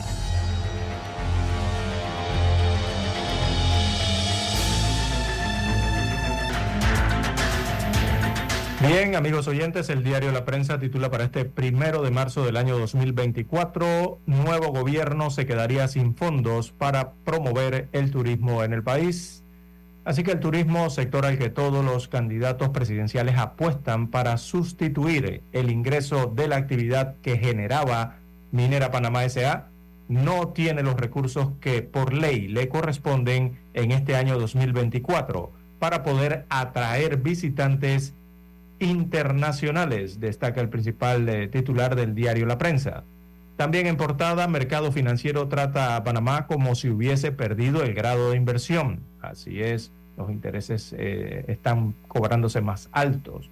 Antes estaban entre 2, 3 o 4%, ya van por el 8 y hasta más, sin que haya, le hayan eh, bajado el grado de calificación al país. Bien, también destaca el diario La Prensa para la mañana de hoy. Gestionarán crédito suplementario para completar los recursos de PromTour. Tiene que ver con el turismo. Bueno, eh, también destaca el diario La Prensa hoy. Raúl Pineda le pregunta al procurador de la administración qué debe hacer con la renuncia de Zulay Rodríguez. Ayer envió una carta a la Procuraduría. Eh, también tenemos para hoy Dirección General de Ingreso tumba resoluciones que otorgaban superpoderes a cinco funcionarios. En otros títulos, eh, para la mañana de hoy, descubren piezas de oro y cerámica de la época prehispánica en el Parque Arqueológico El Caño. En otro de los títulos, eh, para la mañana de hoy, bueno, reportaje especial Cerro Chucantí en busca de los eh, tesoros de las tierras altas eh, de Darién. Destaca la información de Alexander Arosemena que el clima frío del bosque nuboso en el filo del cerro eh, Chucantí es el hábitat de plantas, animales y hongos que no existen en ninguna otra parte del planeta y los expertos llaman especies endémicas. Así que importante este punto de la biodiversidad. Eh, veamos rápidamente. En otros títulos para la mañana de hoy, las estadísticas de aviación indican que el transporte aéreo y turismo pueden aportar 15% al Producto Interno Bruto del país. La prensa también titula hoy, Tribunal Superior extiende por cuatro meses la medida de prisión domiciliaria a Patria Portugal. También detienen en divisa a una persona presuntamente vinculada al tráfico de migrantes. Destaca nuevamente el diario La Prensa que la audiencia de impugnación a Zulay Rodríguez se pospuso hasta el 7 de marzo. La decisión fue tomada el día de ayer en videoconferencia eh, o en videoaudiencia en este caso, ¿no? Eh, reporta también el diario La Prensa la acción del médico eh, panameño realizada en Europa. Y es que un médico en acción, el panameño Rubén Escobar, es el héroe de la autopista italiana, por lo que realizó eh, por estos días. También Médicos Sin Fronteras denuncia aumento de los ataques a migrantes en la selva del Darién. Bueno, hay una amplia fotografía eh, titulada Obras Públicas entre las inauguraciones prematuras y los desafíos de planificación. Oiga, es parece programador y, y, no está habilitado lo que inauguraron el pasado sábado. Todavía sigue sin funcionar. En otros títulos eh, de la prensa para la mañana de hoy, eh, también destaca Melitón Arrocha, candidato presidencial. Yo prefiero perder bien que ganar, ganar mal, según dijo el día de ayer. Y Nayib Bukele afirma que El Salvador no venderá su Bitcoin pese a alzas en su valor. Bueno, son los títulos de la prensa para hoy. Revisemos la portada del diario La Estrella de Panamá. Bien, amigos oyentes, las 6.39 minutos de la mañana en todo el territorio nacional. Adelante. Bien, a esta hora la Estrella de Panamá, Lara, nos dice advierten del riesgo que corre la industria avícola por inequidad del TPC. El presidente de la Asociación Nacional de Avicultores, Luis Carlos Castroverde, envió un mensaje enérgico ante la amenaza que enfrentará el sector cuando la degradación de aranceles de productos avícolas estipulados en el TTPC con los Estados Unidos llegue a cero. Frente a los candidatos presidenciales y productores, describió que si no se adoptan medidas para contrarrestar las inequidades de producción que prevalecen entre ambos países, la importación de productos avícolas puede tener consecuencias dramáticas en el mercado panameño. Por este TPC no fue que renunció Nito Cortizo César de del MIDA. Sí, de ministro, sí. Él renunció. Le renunció a Martín Torrijos, que fue el que este- aprobó esto. Este tratado de promoción, promoción comercial fue el detonante de esa renuncia. en el periodo de Martín Torrijos. Exactamente. y que ahora Nito está tratando de enmendar.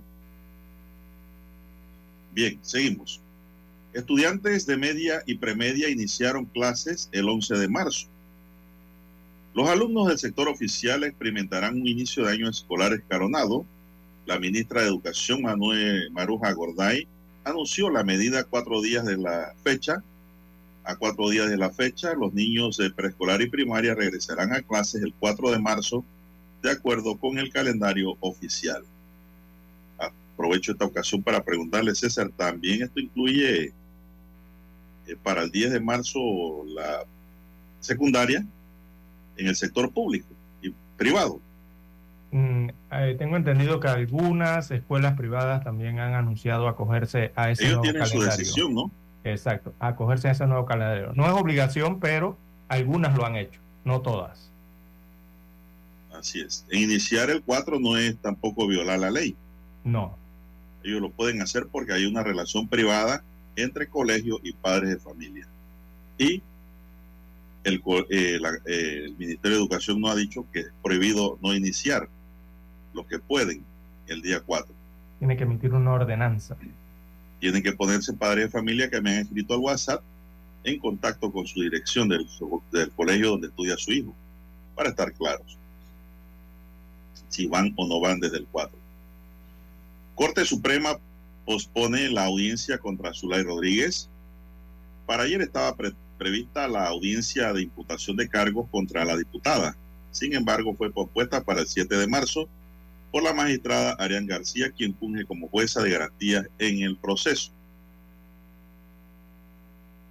Yo creo que tampoco se va a dar César esa audiencia en esa fecha. Médicos Sin Fronteras denuncia el aumento de ataques a migrantes. Médicos Sin Fronteras alertó este jueves del aumento de los ataques a la extraordinaria violencia que sufre la población migrante que cruza por el tapón de Darién.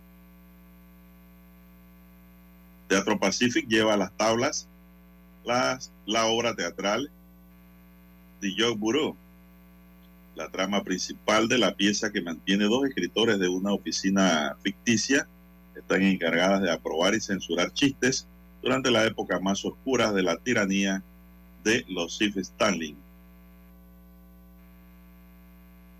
Más titulares, ATP busca partida de 10 millones de dólares que requiere Prontour, o sea, la promoción del turismo. Dos ajuares funerarios fueron encontrados en la tumba 9 del Parque Nacional Arqueológico. El hallazgo está compuesto de cinco pectorales, dos cinturones de cuentas esféricas de oro, cuatro brazaletes, dos pendientes en forma de figuras humanas, entre otras muchas piezas de oro a los 750 y 800 años después de, dice, de Cristo. Esto fue, esto fue el hallazgo que usted nos dijo que encuentran piezas de oro en el caño, ¿verdad? Sí, en el caño, en Coclé. Es una área protegida, César, por el Ministerio de Cultura. Allí nadie puede meterse a escarbar y buscar nada. Porque eh, estas excavaciones están prohibidas por ley, César. Es un delito buscar este tipo de cosas, pues, y lo decimos porque no faltará alguien por ahí que invente ir a escarbar y buscar oro. No haga eso, puede quedar preso. El guaqueo es prohibido. Avanza búsqueda de restos de general mexicano en Bocas, dice otro titular de hoy del diario La Estrella de Panamá y con ello concluimos con la lectura de los titulares correspondientes a esta fecha en el diario La Estrella de Panamá. Pausa y regresamos, Dani. Hasta aquí, escuchando el periódico. Las noticias de primera plana, impresas en tinta sobre papel.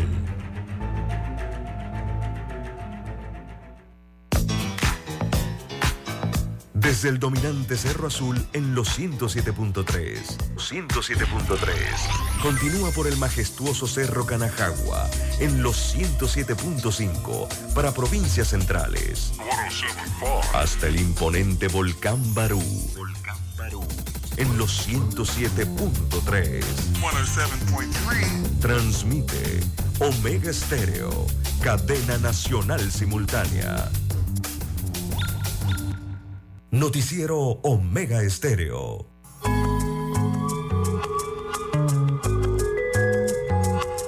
La economía mueve al planeta. Con ustedes, desde Washington, vía satélite. La nota económica. Esta es la señal más reciente de que los precios en Estados Unidos están bajando, aunque a un ritmo mensual dispar. Las autoridades estadounidenses informan que los precios aumentaron tres décimas porcentuales de diciembre a enero, es decir, una décima por encima de lo registrado en diciembre. No obstante, en una señal más alentadora, los precios aumentaron dos décimas menos con respecto al año previo, la menor cifra en casi tres años. La disminución año a año de la inflación seguramente será recibida con agrado por la Casa Blanca en momentos en que el presidente Joe Biden busca la reelección. Aún así, aunque en promedio los salarios han superado la inflación en el año transcurrido, muchos estadounidenses siguen frustrados porque en general los precios siguen estando por encima de donde estaban antes del repunte de la inflación hace ya tres años. Ese sentimiento expresado en numerosas encuestas podría convertirse en una amenaza para las aspiraciones de Biden. La inflación, medida por la cifra favorecida por el Banco Central estadounidense, disminuyó sostenidamente el año pasado tras llegar a un pico de poco más del 7% en el verano de 2022. Las trabas en las cadenas de suministros han disminuido, lo cual ha reducido los costos de partes y materias primas y la abundante cantidad de buscadores de empleos ha facilitado a los empleadores limitar los aumentos salariales, que es uno de los factores que contribuyen a las presiones inflacionarias. Aún así, la inflación sigue estando por encima del 2% que es la meta del Banco Central. Si se excluyen los renglones más volátiles de alimentos y energía, los precios aumentaron cuatro décimas porcentuales de diciembre a enero, un alza de tres décimas con respecto al mes pasado. Y comparado con el año previo, la llamada inflación subyacente aumentó 2.8%, apenas una décima menos que lo registrado en diciembre. Los analistas consideran la inflación subyacente un mejor indicador de la futura inflación. Con la nota económica desde Washington, Leonardo Bonet, Voz de América. Noticiero Omega Estéreo. Hola, soy Lorena Castillo. Los invito a que me acompañen de lunes a viernes de 8 y 30 a 9 y 30 de la mañana en Alta Voz, un programa de análisis, información y entrevistas. Alta Voz, aquí en Omega Estéreo. A partir del 4 de marzo. El futuro sí es PRD. Bien orgulloso, yo más que nunca lo gritaré. El futuro sí es PRD. Lo llevo en la vena y con más fuerza vamos a vencer. Tú no vas a ver pobreza, tú no vas a ver delincuencia, tú no vas a ver desempleo. PRD llegó y Panamá va primero. Tú no vas a ver los precios por la nube. Tú no vas a ver que la luz un día te sube. mi presidente, gancho al uno. Aviso político pagado por José Gabriel Carrizo. Omega Estéreo, cadena nacional.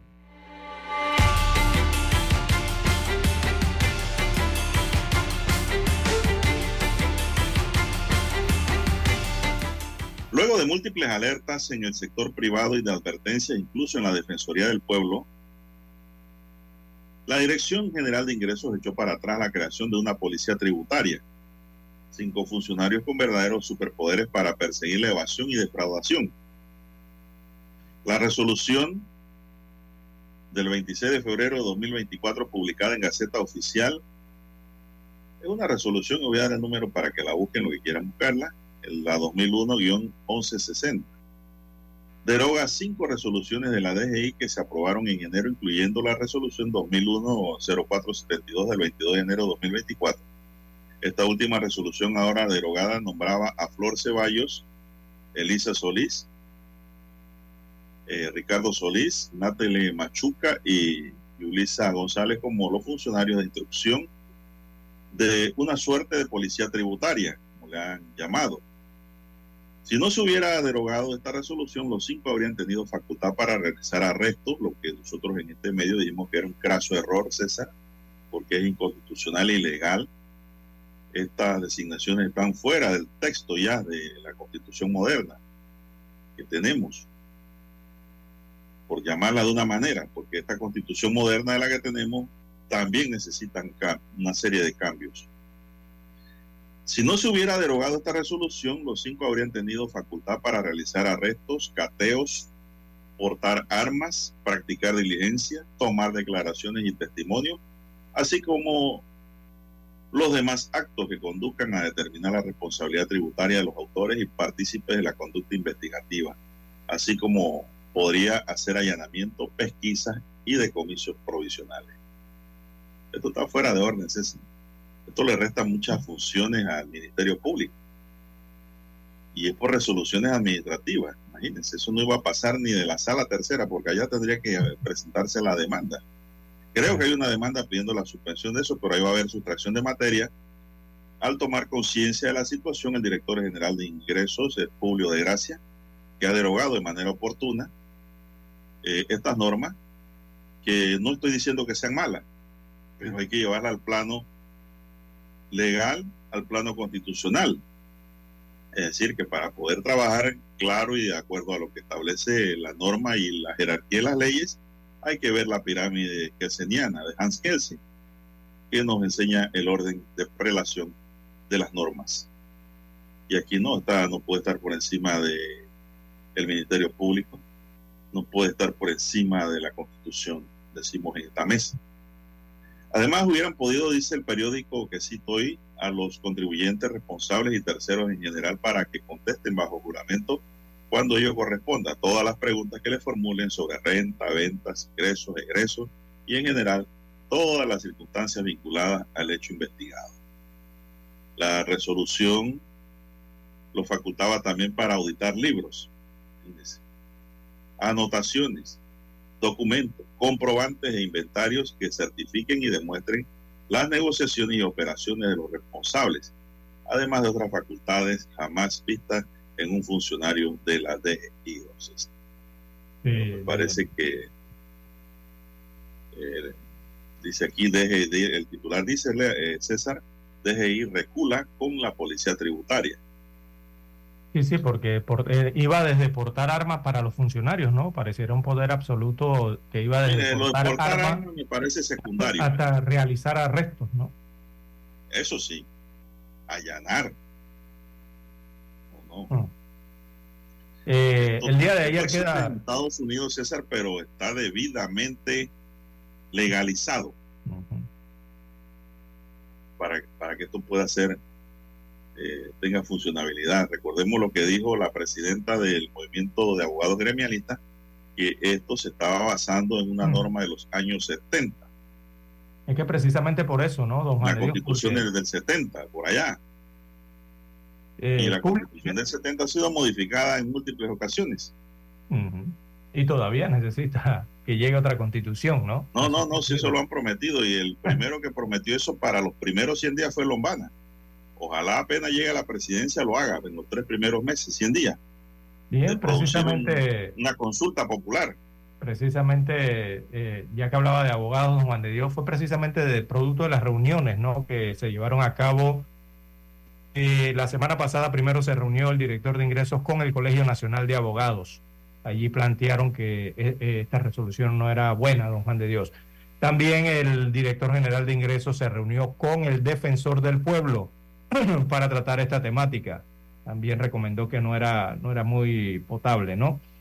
Y hay que recordar que estos nombramientos ya habían sido publicados hasta en Gaceta Oficial. Eh, eh, las cinco Ah. resoluciones con los cinco nombramientos.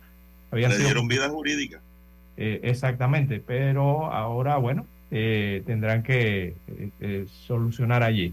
Eh, las funciones de captura, de aprender, de arrestar y de portar armas, eh, ah, evidentemente habían generado un gran ruido, don Juan de Dios, pero estaban basadas, como usted bien señala, en esa norma de hace mucho tiempo, la norma que vienen de los 70. Todo eso tiene que adecuarse, César, al momento y llevarlo a, a que sea una ley, no una resolución, y que esa ley no sea inconstitucional, si queremos hacer algo, ¿no? Sí, porque es que fue lo primero que se avistó, que, que don Juan de Dios, esta, eh, esta, esta pretensión eh, invadía competencias de otros ministerios, porque uno se quedaba, pero c- ¿cómo la DGI eh, nombra funcionarios que eh, estarán bajo la égida de DGI o MEF y eh, pueden hacer arrestos, que esa es otra situación que está dentro de otro ministerio, don Juan de Dios, que son facultades de otra institución. Por eso es que hay que modificar. Sí, como que invadían esas competencias entre unos y otros, ¿no? Porque lo, eh, el arresto y la aprehensión debe ser en materia del Código Procesal Penal también. Pero ¿no? usted sabe que tampoco esto lo hizo, lo hizo eh, pienso yo, el director de ingreso en momento oportuno. ¿Por qué? Porque estamos en un escenario político ahora mismo, César. Y eso es un escándalo que eh, pudiese reventar si estos fiscales empezaban a actuar y agarraran a alguno de los candidatos presidenciales y les abriera un proceso Exacto. por evasión. ¿Qué van a decir inmediatamente? Persecución política, señores, porque eso es lo que siempre se dice. Esa es la palabra Todo el que es favorita. investigado por ladrón dice que es una persecución política, si es un político. Es una persecución legal, ordinaria, a un político presuntamente responsable de un delito. El hecho de que usted sea un político no lo exime de responsabilidad ciudadana, para nada. Si usted la hace, la tiene que pagar. En eso tenemos que estar claros. Pero ¿qué pasa? Que los políticos tienen call center, tienen gente que trabajan para ellos en eso, para distorsionar las verdades y enredar y confundir a la población que no tiene tal vez conocimientos jurídicos o se deja llevar por lo que otro dice y no le gusta leer. Porque eso es un mal humano. El ser humano no le gusta leer. Porque ahora con la facilidad de las redes es más fácil leer cuatro líneas y creer lo que eso dice. O ver memes y ya creen que eso es verdad. Entonces se han, fa- se han facilitado las posibilidades de que políticos perseguidos por delitos comunes, porque tienen una deuda con el Estado, dicen que es persecución política. Y eso lo hemos visto en otros países y en Panamá ahora lo estamos viendo también. Es la forma más sencilla de salirse del ojo de la tormenta o tratar de engañar con los llamados fake news. Mentiras. Pero lo que pasa es que el Ministerio Público y la Corte no tienen call center, César. Ellos tienen el Departamento de Relaciones Públicas y ellos no van a poder hacerle frente a las miles de mentiras que se dicen en las redes sociales, una por una. Entonces, yo creo que el señor Publio de Gracia ha actuado de manera oportuna. No dudamos de que este caballero, distinguido abogado, iba a tomar conciencia de lo que se había aprobado y era necesario, justo y necesario enmendar la aplicación de esta resolución y la ha derogado. Bien, hay que hacer la pausa, don Juan de Dios, a esta hora de la mañana. Noticiero Omega Estéreo. El satélite indica que es momento de nuestra conexión. Desde Washington vía satélite y para Omega Estéreo de Panamá, buenos días América. Buenos días, América. Vía satélite. Desde Washington.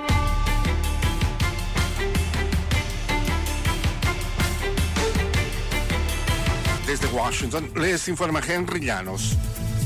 El ingreso de camiones con ayuda humanitaria alimenticia en zona de Gaza termina en masacre, nos informa Ángela González. Decenas de palestinos murieron y cientos resultaron heridos en Gaza cuando una multitud se abalanzó a los camiones particulares que ingresaban con ayuda humanitaria. Según autoridades sanitarias de Gaza y testigos, soldados israelíes dispararon. Al menos 112 palestinos murieron y cientos resultaron heridos. El secretario general de la ONU condenó enérgicamente el ataque. El secretario general condenó condena el incidente ocurrido en el norte de Gaza en el que, según informes, más de 100 personas perdieron la vida o resultaron heridas mientras buscaban ayuda urgente. El Senado de Estados Unidos de mayoría demócrata aprobó el jueves un proyecto de ley para evitar un cierre parcial del gobierno después de que la Cámara de Representantes, controlada por los republicanos, respaldó el plan con menos de 36 horas antes de que los fondos comenzaran a agotarse. El proyecto de ley que fue aprobado por el Senado en una votación bipartidista de 77 a 13 pasará al escritorio del presidente Joe Biden para su promulgación. Fijará plazos para financiar una parte del gobierno antes del 8 de marzo y la otra parte antes del 22 de marzo.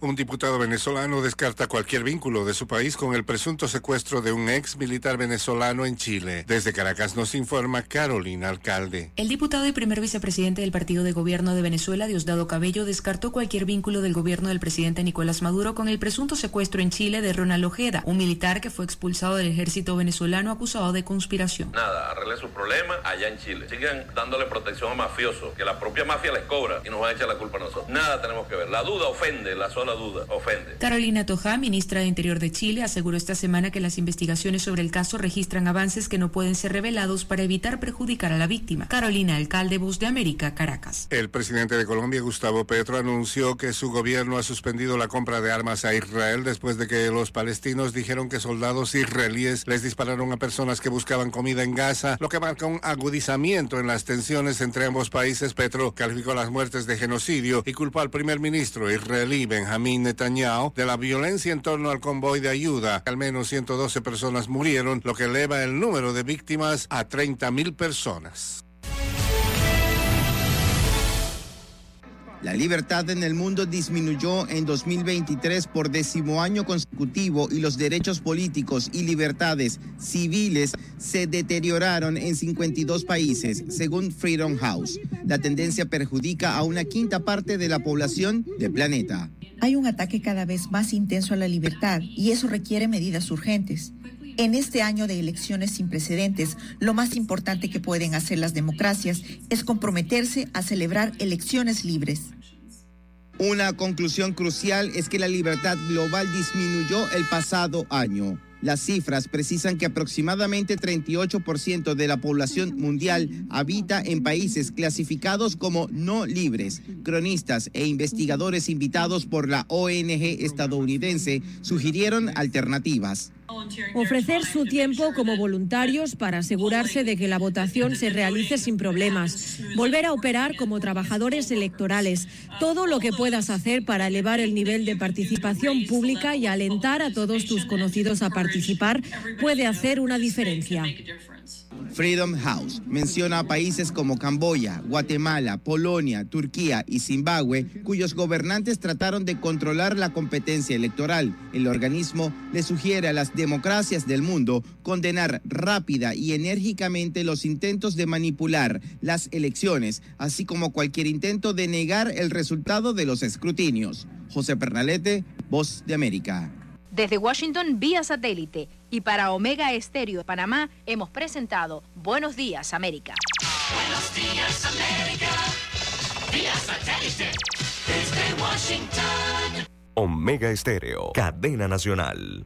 Problemas de tierra, reclamos por accidentes, despidos injustificados, reclamos de herencias, sucesiones, daños y perjuicios. Todo problema legal civil, penal y laboral, consulte al 6614-1445.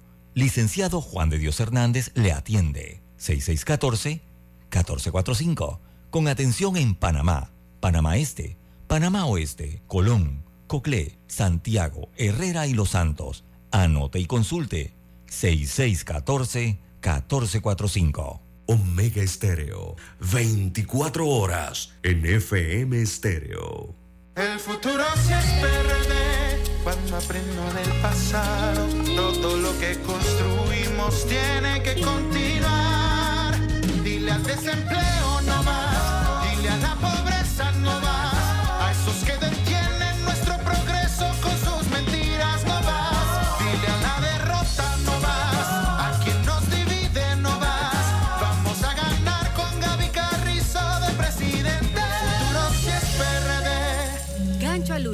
Gaby Carrizo, presidente. Aviso político pagado por José Gabriel Carrizo.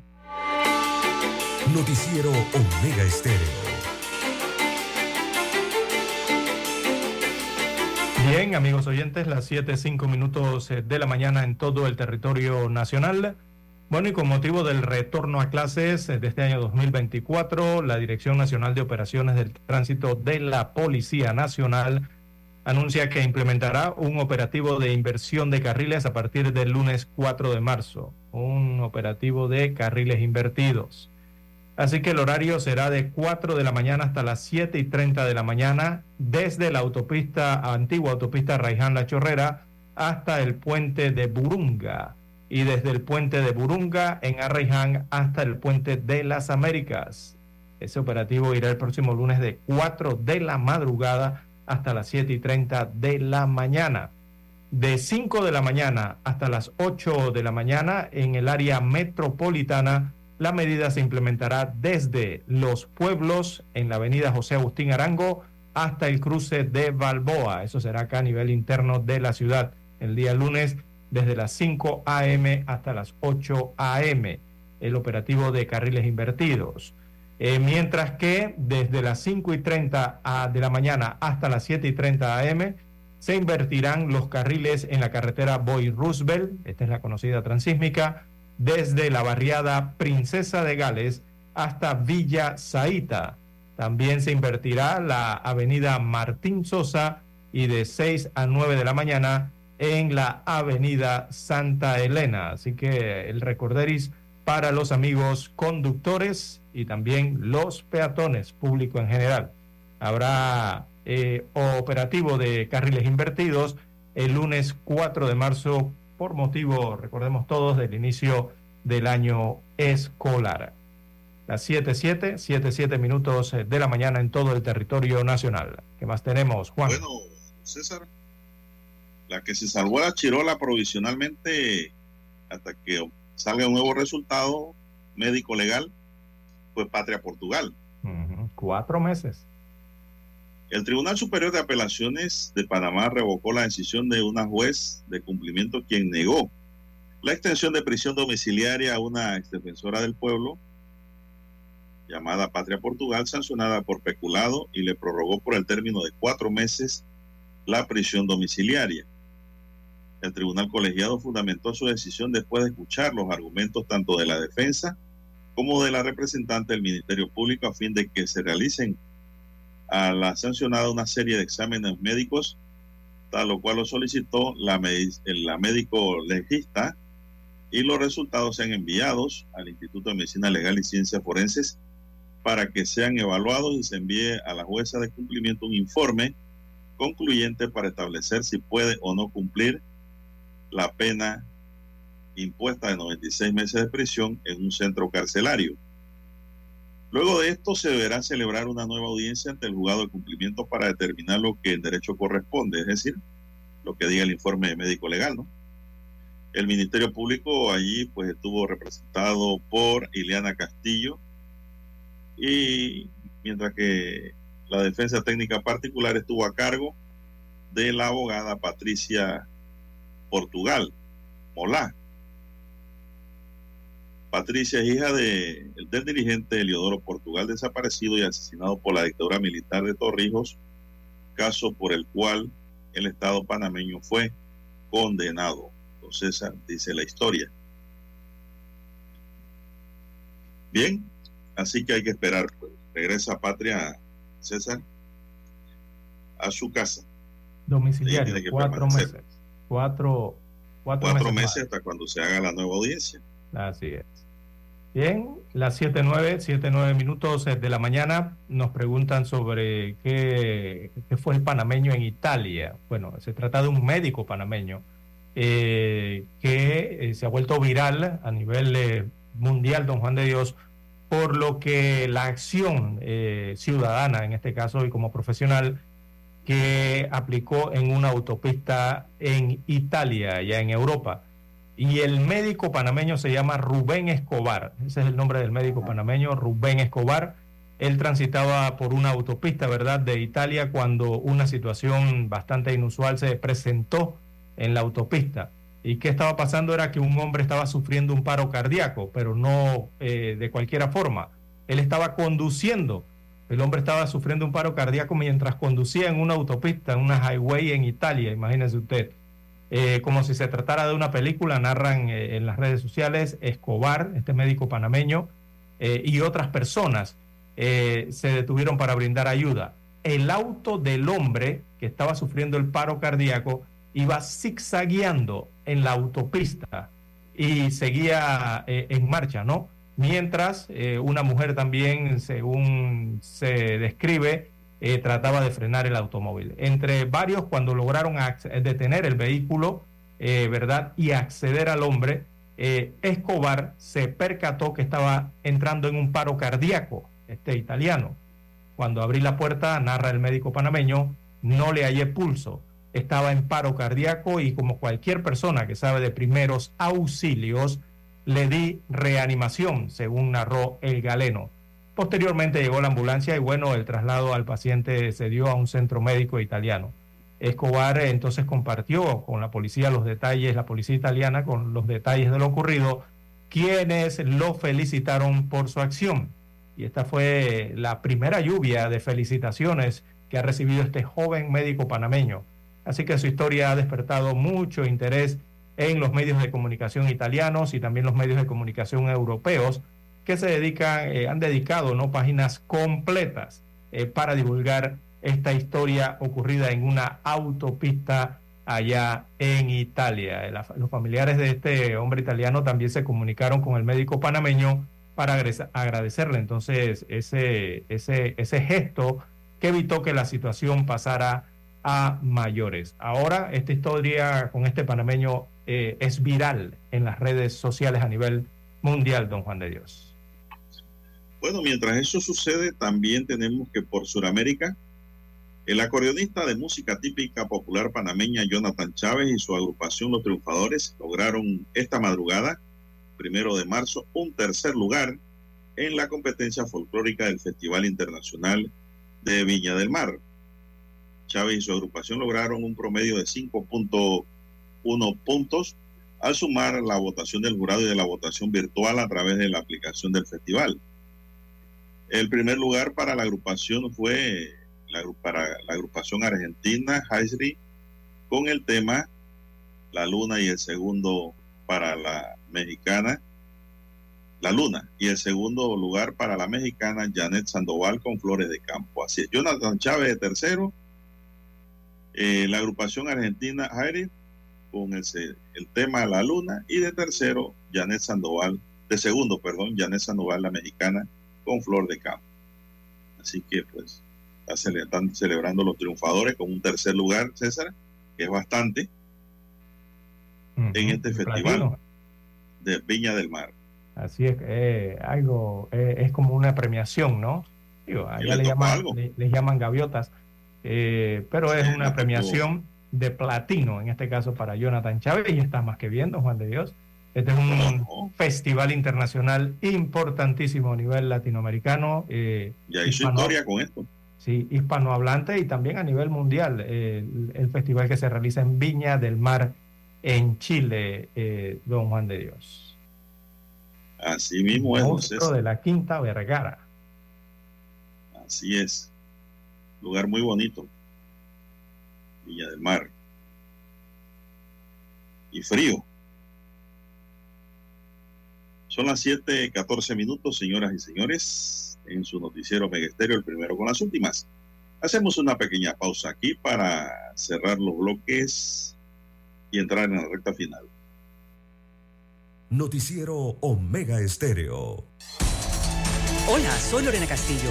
Los invito a que me acompañen de lunes a viernes de 8 y 30 a 9 y 30 de la mañana en Alta Voz un programa de análisis, información y entrevistas.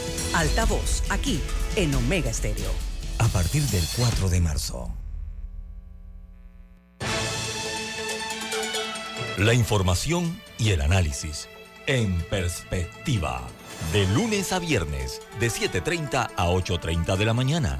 Con Guillermo Antonio Adames, Rubén Darío Murgas y Camila Adames Arias. En perspectiva. Por los 107.3 de Omega Estéreo.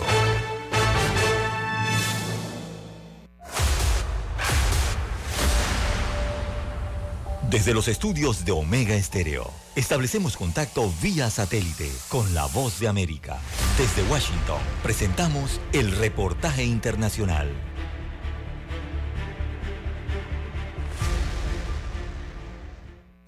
Tras el registro de ocho niños contagiados con sarampión en el sur de Florida, el Departamento Estatal de Salud deja a discreción de padres o tutores si los niños asisten a clases, mientras que los Centros para el Control y la Prevención de las Enfermedades sugieren que los infantes no vacunados con riesgo de exposición no acudan a las aulas durante al menos tres semanas pues bien angustiados porque de verdad que las mamás hoy en día no quieren vacunar a los niños por el estigma del autismo, pero ahora el brote de sarampión es peor. Por cultura, por religión y porque hoy en día la gente no está de acuerdo con las vacunas. En mi caso estoy totalmente de acuerdo con las vacunas. Expertos en salud pública reiteran que el sarampión es una enfermedad que se puede transmitir por la vía aérea, cuenta con riesgo mortal y además puede generar consecuencias de 7 a 10 años luego de que se padece la enfermedad, con complicaciones en el sistema nervioso. El contagio puede ser inminente en áreas de riesgo puede durar en el ambiente hasta 5 horas. Y si una persona que tiene sarampión estuvo en este lugar, por ejemplo, estornuda o tose, y otra persona entra después de 2 o 3 horas, puede contagiarse. De acuerdo con los CDC, Florida es una de las 15 jurisdicciones en la nación con casos de sarampión. El registro reciente contabiliza 35 infectados. José Pernalete, Voz de América, Miami. Escucharon vía satélite desde Washington el reportaje internacional. Omega Estéreo, cadena nacional. Cuando nadie creía en el FM Estéreo, construimos el camino que seguirían todos los demás. Esta es la nueva generación en radio. El reto no ha sido fácil. Gracias al talento, dedicación y esmero de nuestro equipo de profesionales, sumado a la confianza de nuestros distinguidos anunciantes y por supuesto, lo más importante, la fidelidad y preferencia de nuestros oyentes. Nos han convertido en la mejor cadena nacional en FM Stereo las 24 horas durante 43 años. Esta es la generación.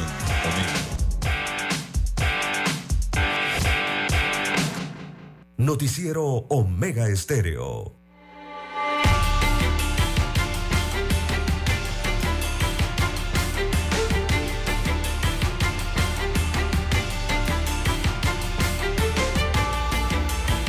Bien, el Servicio Nacional Aeronaval informó que ayer logró el decomiso de aproximadamente 5 toneladas de droga. Fueron descubiertas ocultas dentro de un contenedor a bordo de un buque de bandera de Malta. Los agentes llevaron a cabo tareas de control de tráfico marítimo ilícito y portuario, lo que les permitió ubicar y asegurar los 5.000 paquetes de drogas en una operación llevada a cabo en el puerto de la provincia de Colón. Los paquetes estaban identificados con una etiqueta que decían BOA 7. Las autoridades de la Fiscalía de Colón y Gunayala han asumido el control del cargamento ilícito y están llevando a cabo las investigaciones pertinentes con respecto a este caso. No informan tampoco si hay algún detenido, César. Es decir, la droga llegó ahí por obra y gracia del Espíritu Santo en un contenedor y no hay detenidos. Yo pienso que en las próximas horas van a haber detenidos, César. Sí, tiene que haber. Eso no llegó allí por arte de vivir lo que don Juan de Dios. Bueno, el, el, tema. Sí, el tema es que tienen que investigar, ¿sabe? Con el nuevo sistema garantista, ¿no? Que se ha relajado un poco. Esto con el sistema, el sistema inquisitivo, César, que era un buen sistema, yo no voy a decir que era un mal sistema, ya que hubiese un pocotón de detenidos y bajo indagatoria. Indagatoria, no entrevistas como es ahora. Ahora el Ministerio Público tendrá que empezar a llamar a personas que tuvieron que ver con ese contenedor para entrevistas y ver, eh, primero ya determinar que hay un delito, indudablemente que ya hay un delito. Ahora hay que empezar a buscar, a vincular gente para después, cuando ya se tiene algo, hacer la imputación de cargo. De aquí al momento en que llegue la imputación de cargo, ya se han desvanecido pruebas vinculatorias de muchos a ese crimen, a ese delito. Yo lo llamaría hasta de lesa humanidad. Cinco toneladas de, drogas, César, es para acabar con medio planeta. Entonces digo, ¿dónde iba para esa droga? Era de la bandera de Malta, pero no dijeron el destino de esa droga. Por eso es que el periódico no, no puede decir que hay detenidos ni la propia policía, porque al momento que llegaron no había nadie por ahí cerca. No había flagrancia. Entonces ahora esa investigación va a seguir, ¿no? Pero al paso de la tortuga calambrada. Por eso es que era necesario el sistema inquisitivo anterior para delitos como estos. Porque de una vez la fiscalía ordenaba órdenes a la policía y le iban cayendo a la gente y lo iban esposando y llevando. Usted está vinculado a este contenedor. ¿Quién empacó? ¿De dónde salió? ¿Quién lo transportó? ¿Cómo llegó? ¿Quién lo recibió en la empresa? Todo eso se investigaba inmediatamente. Ahora no. Ahora es con más paciencia y con calma, dando todas las garantías que pudieran existir y que, se pudieran inventar, porque ahora inventan garantías también y se piden juicios de violación de garantías, en fin, de violación de derechos, como le llaman. Entonces todo este relajamiento debe ser corregido por el próximo gobierno que venga adecuando el sistema penal acusatorio a los tiempos modernos y a la panameña, no traído de otro país y montado aquí como si aquí fuéramos extranjeros. Entonces, estas son las cosas que hay que corregir a futuro, ahora que se acerca el torneo electoral y va a haber un nuevo presidente de la República. Así es. Son las 7.22. 7.22 minutos de la mañana. Bueno, medio centenar de personas eh, que murieron de forma violenta, según este cuadro, se registraron en el mes de febrero, que acaba de pasar. Así que fue bastante cruel el mes de febrero con asesinatos a mujeres y otros más de 47 a hombres. Eh, la mayoría de estos hechos eh, por sicariato, también por robo, y las riñas eh, fueron los que provocaron esta muerte en febrero, que fue un mes violento eh, para hombres y mujeres. Bueno, eh, arrancamos el mes de marzo, esperemos que estas cifras bajen, ¿no? En el país que se torna violento y constantemente tenemos que escuchar de estos hechos violentos y de asesinatos todos los días. Bien, las 7.23, 7.23 minutos de la mañana en todo el territorio nacional. Eh, recordarle a los amigos oyentes que hoy hay que protegerse del sol, ya que se esperan índices de radiación extremos durante el día de hoy. Para este viernes los índices extremos serán de 12 más o por arriba de los 12 y eso es extremo eh, según los parámetros y las tablas. Eh, y bueno, eh, lo mejor será no estar tan expuesto o, prolongados minutos eh, al sol debido a esta situación. Y los conductores, bueno, protegerse, los, protegerse los brazos o, utilizar prendas manga largas o algún tipo de protección, porque eh, cuando se conduce en, en Panamá, los Juan de Dios, largas distancias, ocurren estas exposiciones prolongadas, ¿no? Sobre todo los brazos eh, de los conductores, la cara. Bueno, César, eh, oiga, el sol de Azuero como que pega más fuerte. ¿Será que y Los Santos están más cerquita del sol? Óigame, al, mediodía por allá pega un fogaje. Por ahí hay una franja de radiación mayor, que la yo de mayor usted puede radiación. poner, usted puede poner Herrera un huevo en la tapa del motor y se le fríe al minuto. Sí. O sobre todo lo que sea metal. No necesariamente el carro tiene que estar calentado. Demasiado calor se siente allá en Azuero en estos, días. Ayer lo experimentamos. Wow. Si por acá hace calor y sensación térmica, por allá la cosa está peor, César.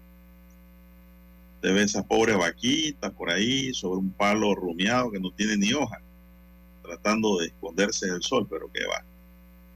Todo eso afecta el ga- la ganadería también, la actividad agropecuaria en Azuero. Son las 7.25 minutos, señoras y señores, 7.25 minutos.